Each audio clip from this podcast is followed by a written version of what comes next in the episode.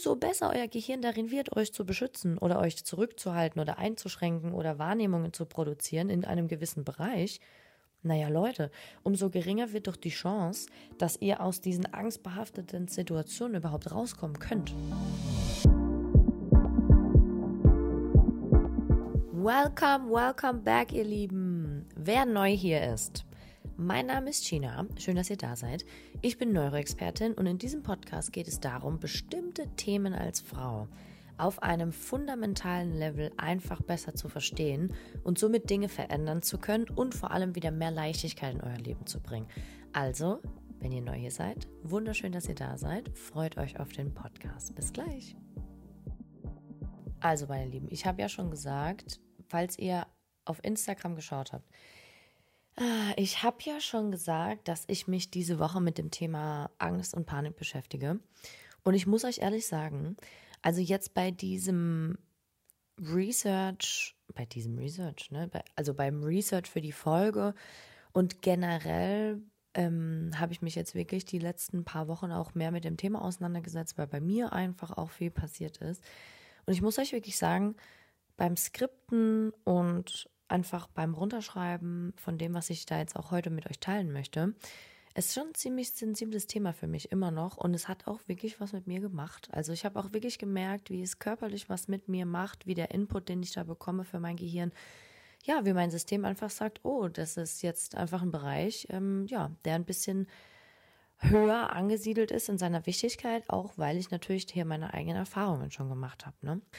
Wie ich ja schon gesagt habe, wir sprechen heute über ein Thema, Panik, Panikattacken und Angst, welches ja leider in unserer Gesellschaft immer noch viel zu oft als in Anführungszeichen normal oder als wie kann man sich denn so anstellen abgetan wird. Und ich finde es halt echt crazy, wenn man sich mal überlegt, dass so jede fünfte Frau in Deutschland mit Panikattacken kämpft und trotzdem immer noch viel zu wenige Menschen und meist sogar die Menschen, die genau diese Themen auch noch haben, es einfach nicht ernst nehmen, weil es von gesellschaftlichen, einfach weil sie vom gesellschaftlichen einfach zu gefesselt, zugeknotet sind und man sich einfach irgendwie nicht eingestehen möchte, dass äh, vielleicht irgendwo was nicht stimmt. Ne? Und ähm, Angst heißt ja in unserem Volksmund Schwäche. Ne? Und ich glaube, die Männer sind dann nur noch mehr betroffen als wir Frauen, aber ich für uns Frauen auch ein großes, ein riesiges Thema.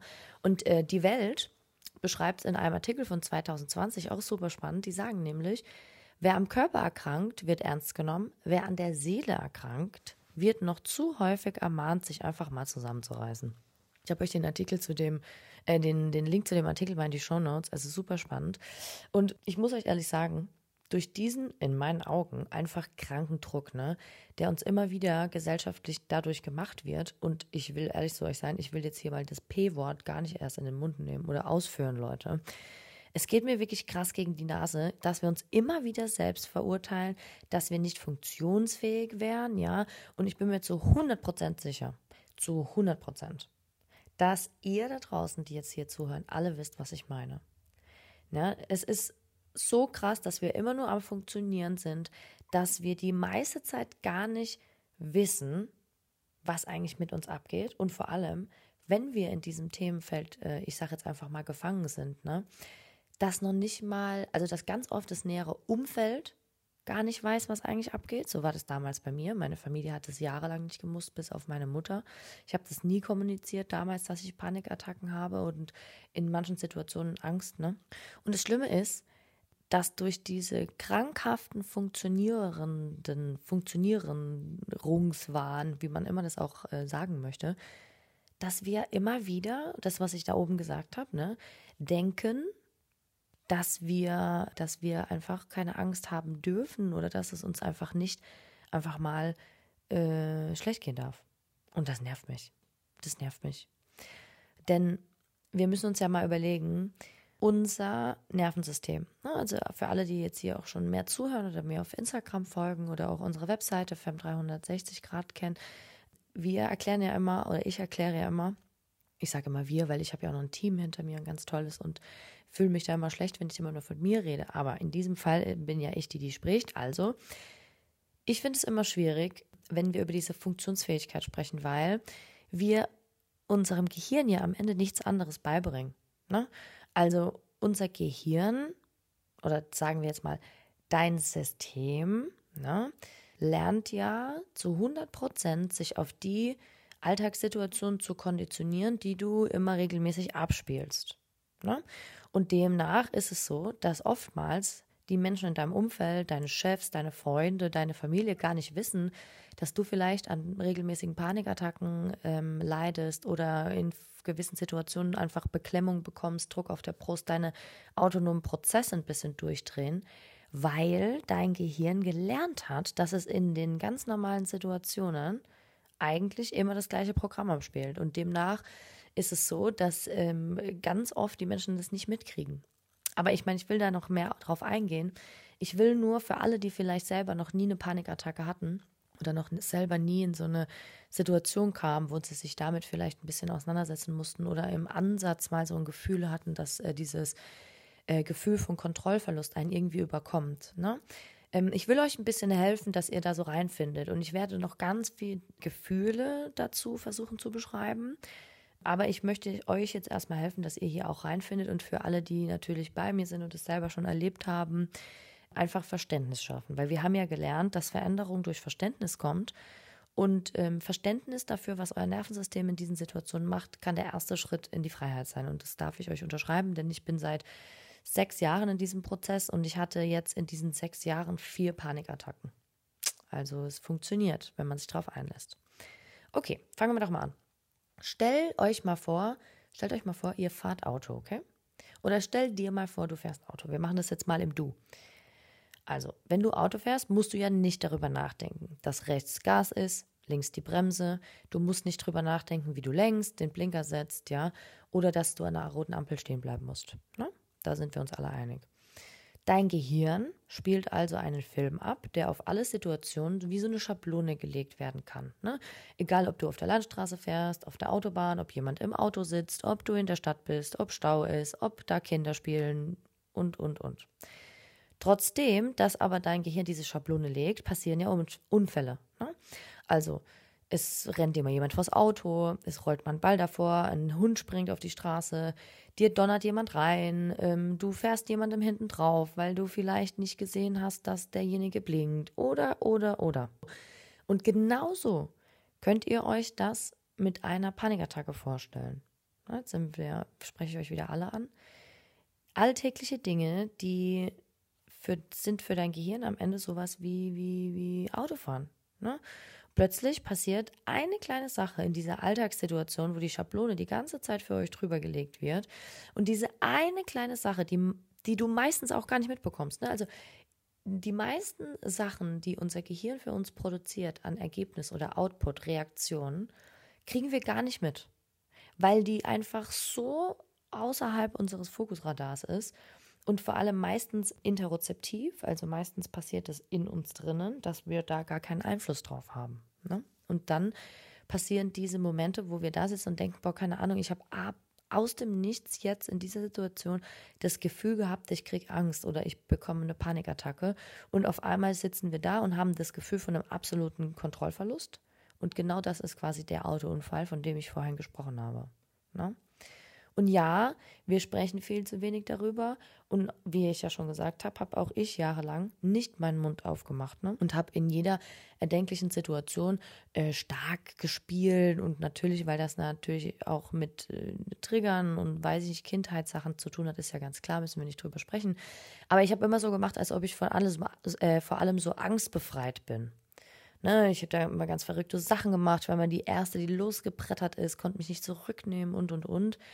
Obwohl halt eigentlich im Gegenteil äh, es in mir drin halt ganz anders aussah. Ne?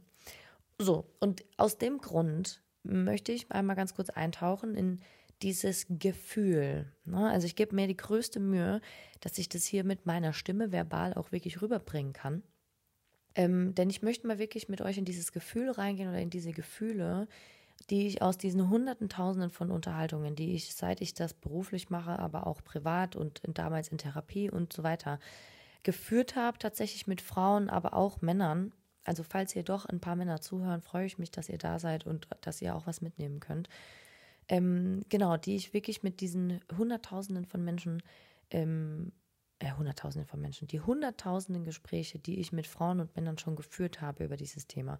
Und es ist ähm, immer sehr ähnlich, das Gefühl, was dadurch vermittelt wird oder auch so ein bisschen das, was eigentlich gesagt wird.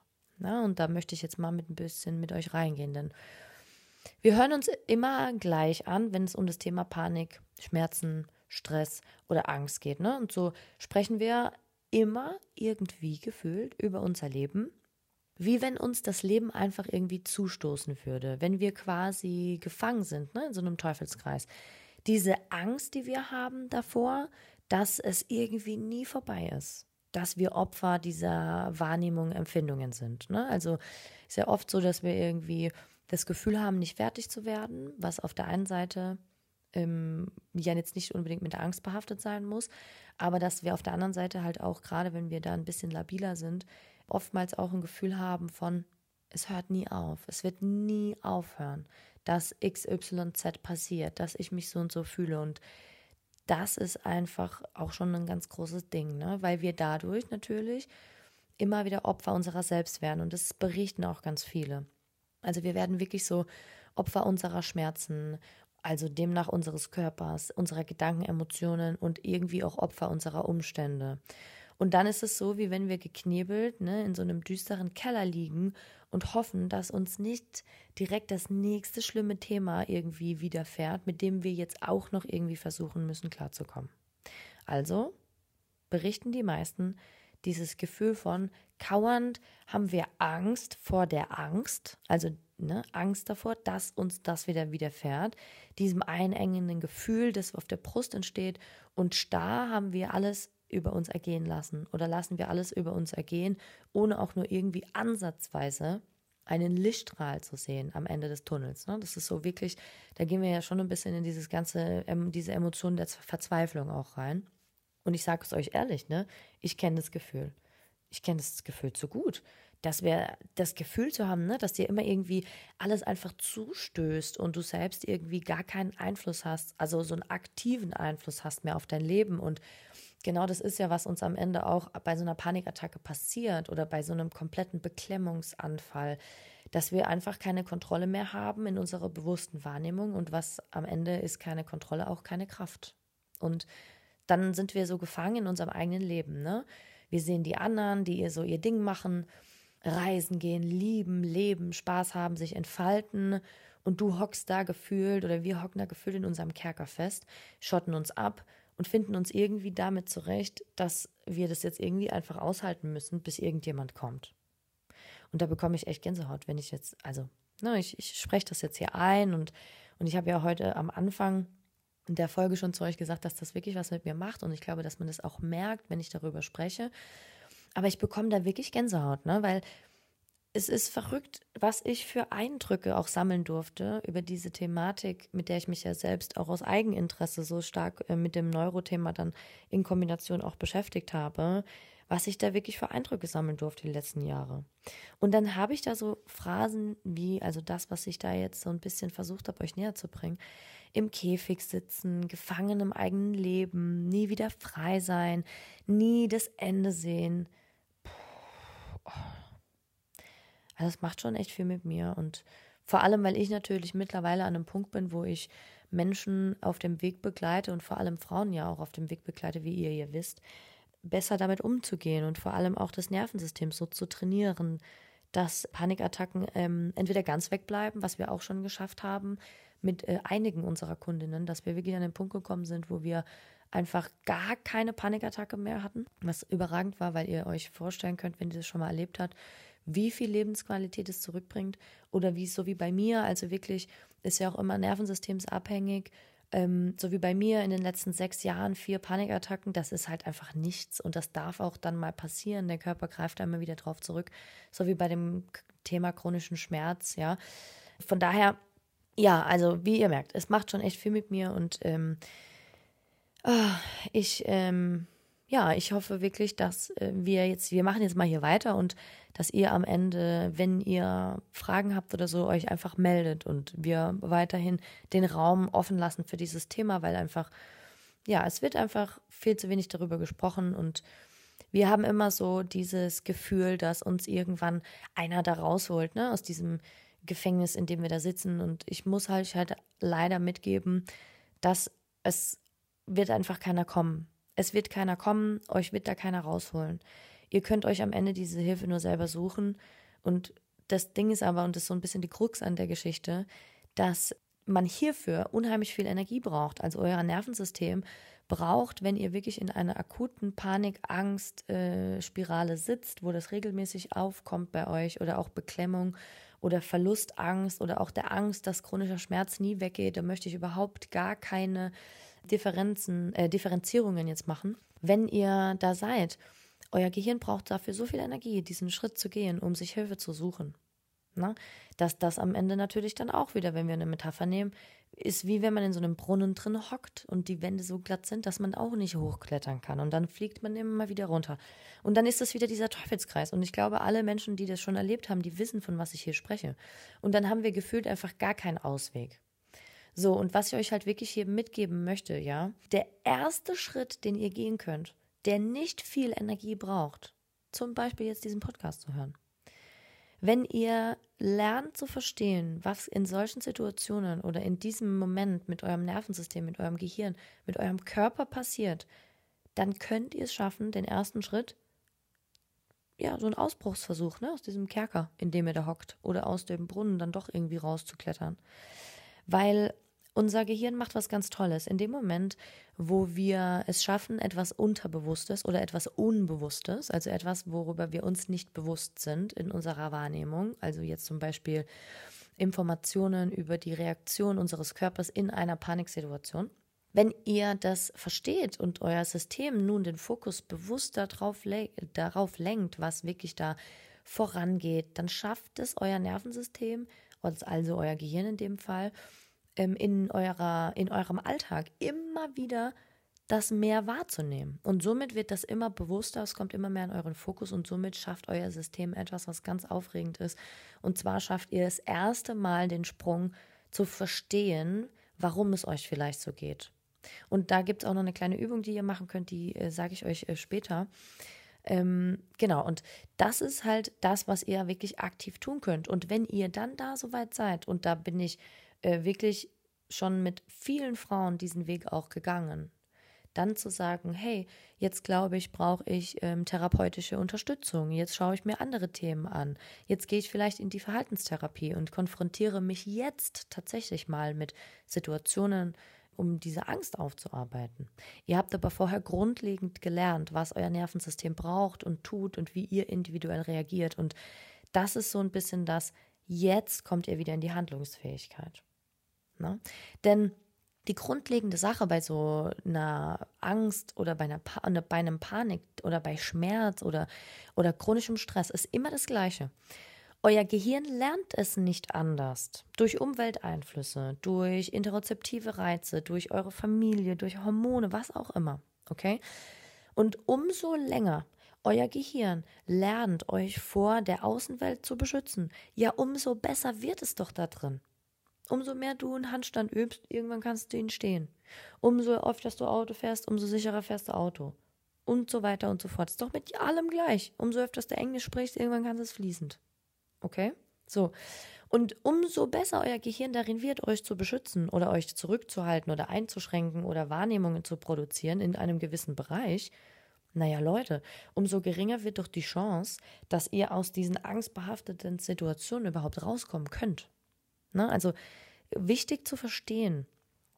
Und am Ende, ich meine, der Sprachgebrauch, was sagt der Sprachgebrauch? Alles entsteht in deinem Kopf. Ich kann es ja teilweise schon nicht mehr hören, weil man ja immer denkt, dass das irgendwas mit Emotionen und mental und weiß ich nicht, psychisch zu tun haben muss. Aber in diesem Fall meine ich das tatsächlich so in deinem Kopf, dass dein Gehirn alles so baut für dich, dass es dich weiterhin beschützen kann. Weil warum? Ihr habt es doch alle schon gelernt. Hundertmal habe ich es schon wiederholt. Der oberste das oberste Gebot ist Sicherheit. Also ist es doch klar, oder? Weil euer Gehirn kennt es ja dann nicht anders. Und wisst ihr, was voll verrückt ist?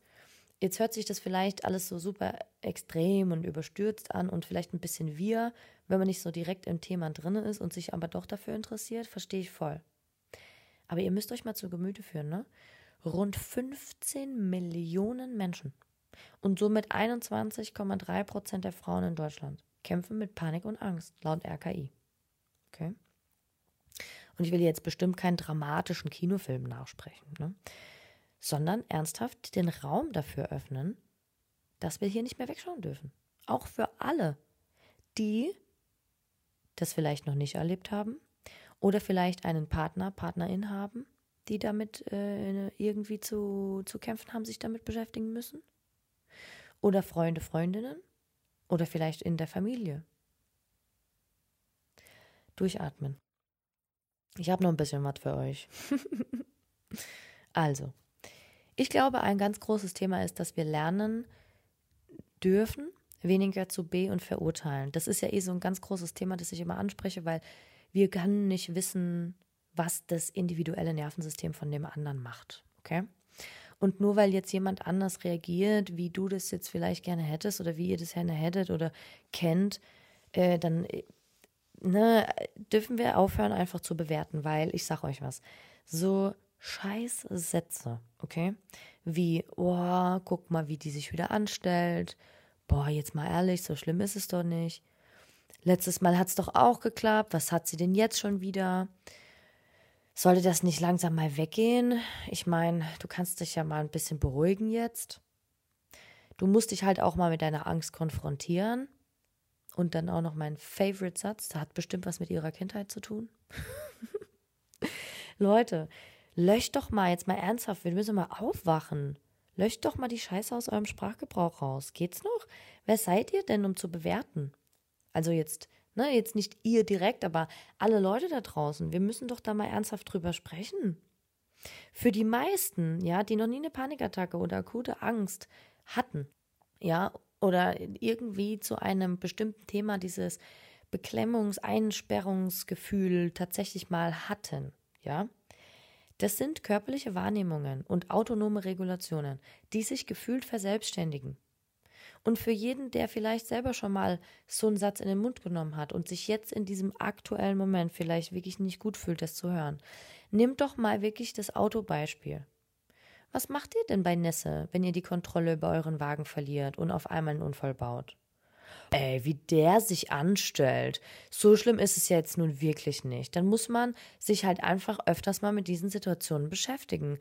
Ja, da war bestimmt einfach nur jemand unaufmerksam. Passt doch nicht, oder? Viel zu unpassend. Jetzt mal ganz im Ernst. Und so spannend, wie das auch tatsächlich ist, ne, dass wir immer wieder, ist euch mal aufgefallen, umso härter die Fakten sind und umso klarer wir uns etwas vorstellen können ähm, und oder unser Gehirn vielleicht visuell das irgendwie verarbeitet bekommt, umso schneller finden wir einen logischen Zusammenhang, warum das jetzt irgendwie schlimm ist.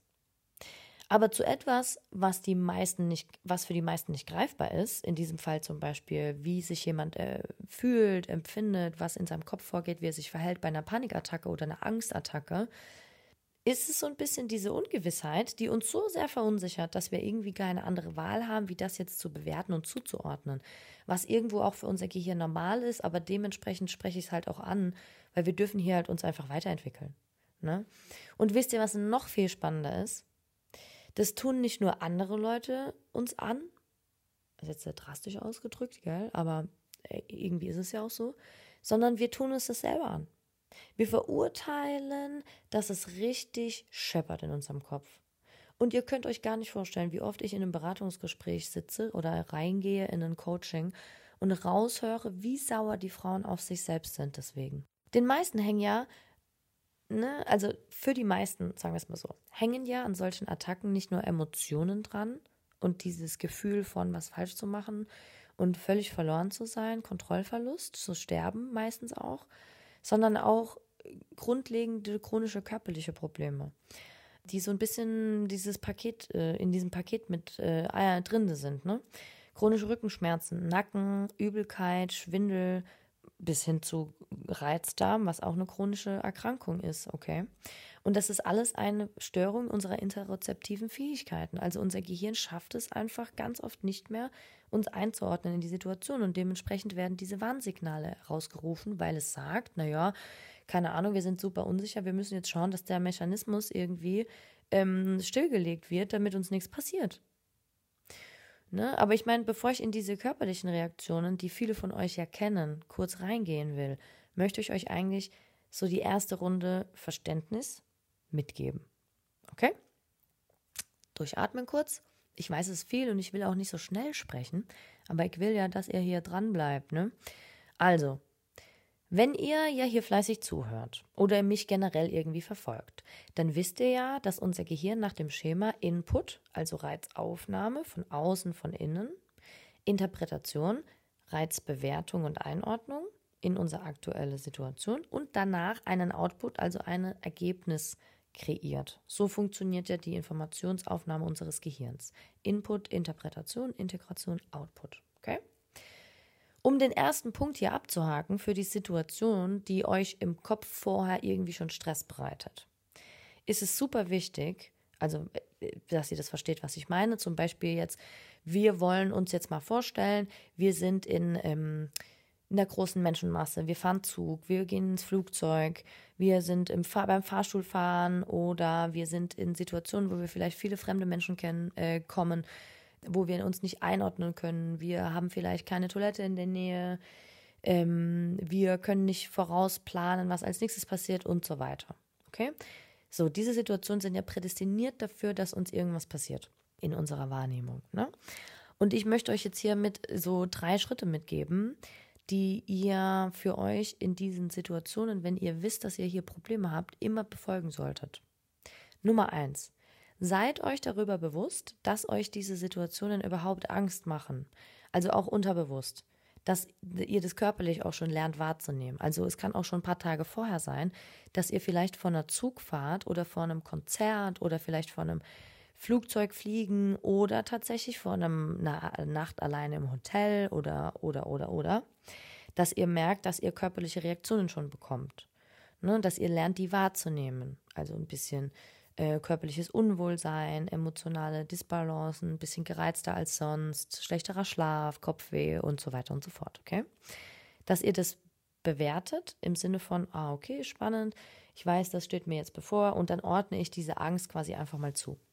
Nummer zwei, wenn es zu diesem Event kommt, ne, dann schaut ihr, dass ihr vorher so ein paar Sachen abhakt, also dass euer Fundament stabil ist dass ihr genug gegessen habt, auch wenn es vielleicht schwer ist. Ich weiß ja, wie das ist in diesen Situationen, aber dann haut euch in Geschmackswasser rein. Hauptsache, da sind Kalorien drin. Also nie unkalorisch, unterkalorisch in diese Situationen reingehen. Guckt, dass ihr genug trinkt, guckt, dass ihr Dinge dabei habt, die euch irgendwie Sicherheit geben, guckt, dass ihr genug geschlafen habt, einen vertrauten Menschen und und und. Okay? Drittens, welche Einflüsse hat denn dieses Event auf euer Nervensystem? Ne? Also lernt wirklich Informationssysteme kennen, die euer Gehirn hat.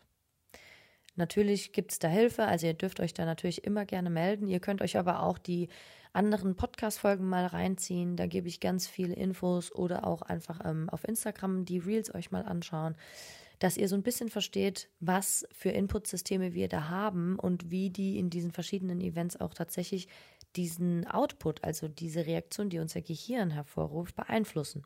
Nehmen wir doch zum Beispiel Zugfahren. Beim Zugfahren ist es so, dass ja hier wirklich das große Thema ist, visuell, also dieser optokinetische Reflex, den wir haben, wenn wir aus dem Fenster gucken und die Augen so rattern. Ne?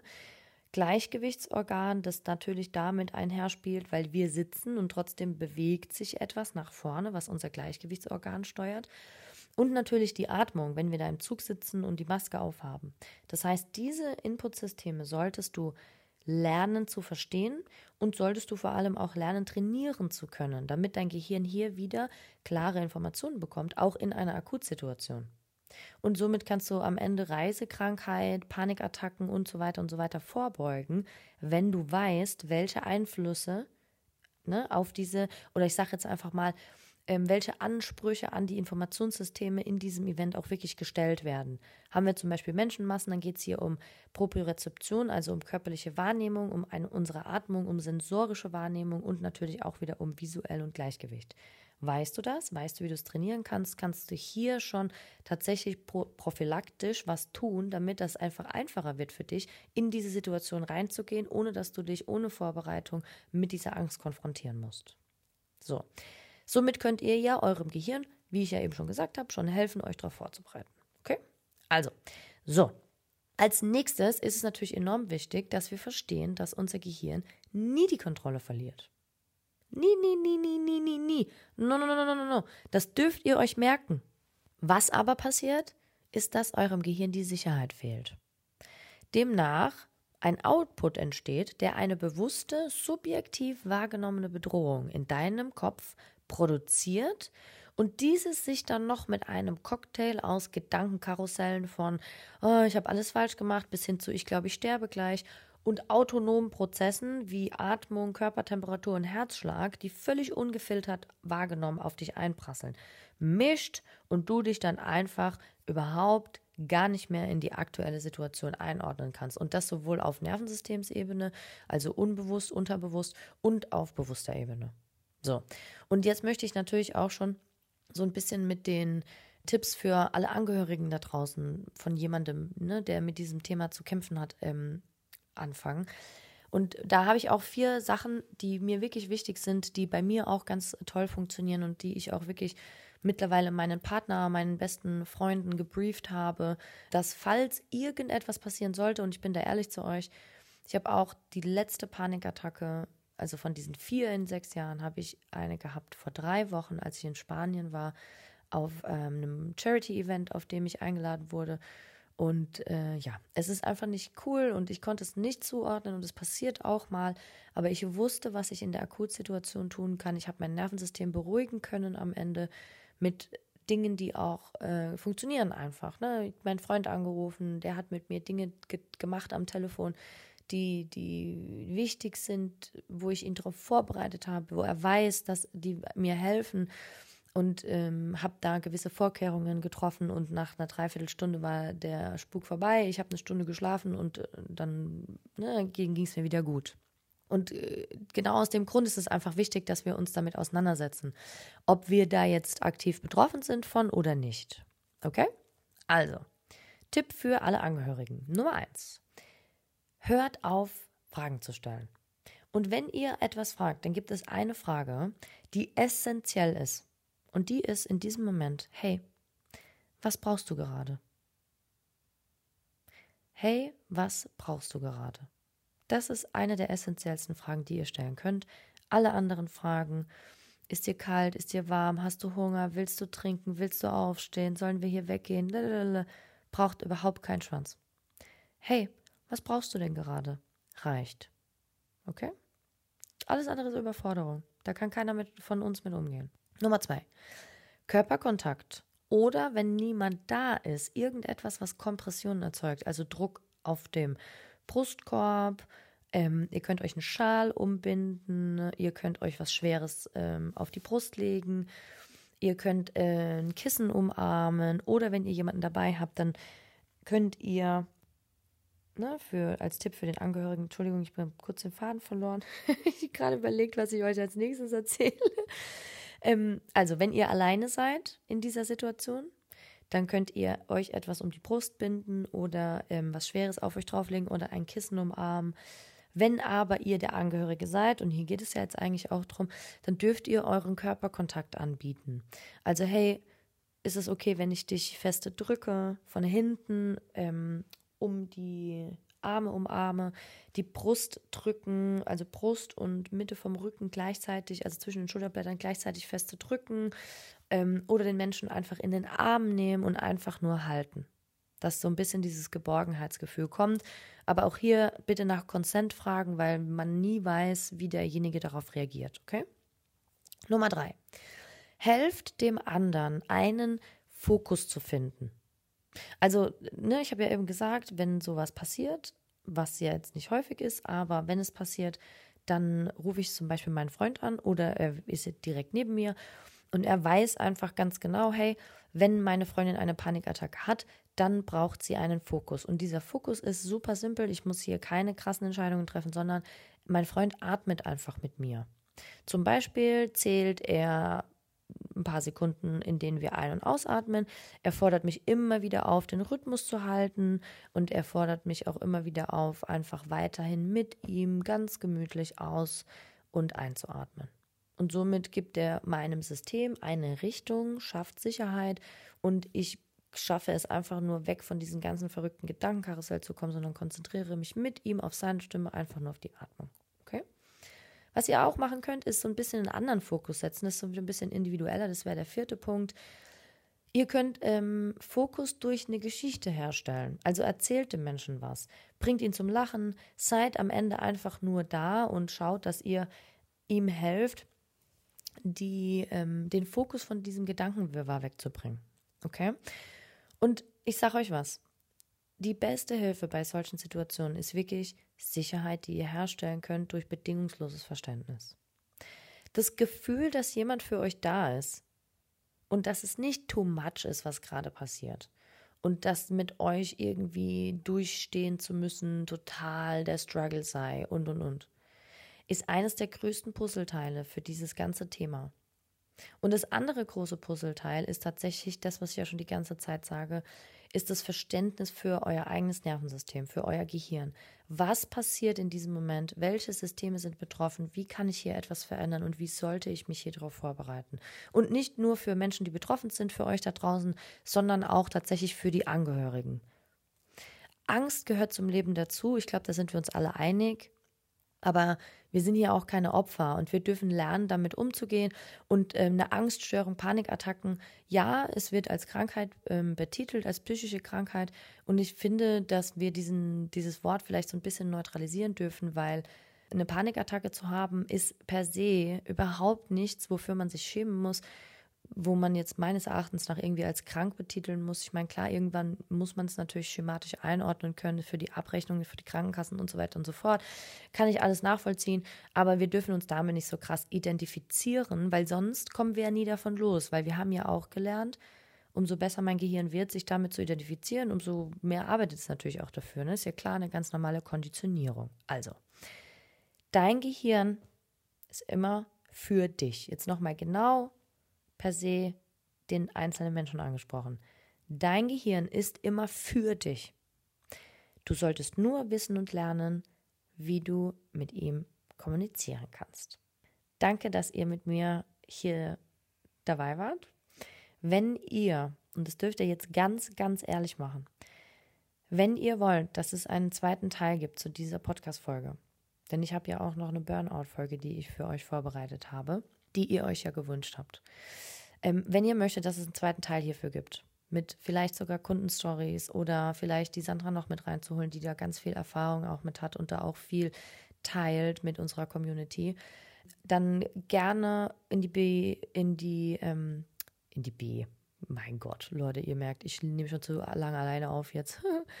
ähm, gerne teilt die Folge auf Instagram, postet wirklich Hashtag Panikattacken, macht publik, gibt die Tipps raus und schreibt uns auf äh, fem360 auf Instagram oder eine E-Mail auf noch aktuell noch support at trueevolution.com. Äh, stellt uns eure Fragen oder erzählt uns eure Geschichte und wir werden dann anonym darüber sprechen, weil ich glaube, dass es einfach so ein krasses Thema ist, dass wir uns damit mehr auseinandersetzen müssen, dass wir das mehr teilen dürfen und gerade als Frauen, dass wir nicht mehr alles aushalten müssen. Und in diesem Sinne verabschiede ich mich jetzt mit dieser Folge für euch. Bleibt noch kurz dran, es gibt noch eine Ankündigung. Ich drücke euch ganz fest, eure Tina. Mädels, ich bin noch mal ganz kurz da. Zu diesem wichtigen Thema halte ich einen Offline-Workshop in Berlin, in Neukölln am 24.11. von 19 bis 21.30 Uhr. Die Tickets kosten 17,99 Euro, okay? Wenn ihr aus irgendeinem Grund, müssen wir nicht weiter darauf eingehen, diese 17,99 Euro nicht habt, ihr aber unbedingt an diesem Workshop dabei sein möchtet, dann schreibt uns. Wir haben ein gewisses Sonderkontingent, wo wir Tickets für 5 Euro rausgeben für alle die Menschen, die vielleicht aus irgendeinen Gründen sich 17,99 Euro nicht leisten können, was total fein ist. Also, in unserem Workshop geht es darum, endlich besser mit Panik und Angst umgehen zu können. Wir werden lernen, wie unser Nervensystem funktioniert in diesen Situationen, wie wir es trainieren können und wir werden eine Embodiment Session machen, um einfach mit der Emotion Panik, Angst und Beklemmung besser klarzukommen. Ich freue mich, wenn ihr da seid, wenn ich ein paar von euch in Live tatsächlich sehe und ich stelle euch den Link zu dem Ticketing unten in die Show Notes. Ich wünsche euch noch einen wunderschönen Tag und ich hör, denke mal, wir hören uns nächsten Mittwoch wieder.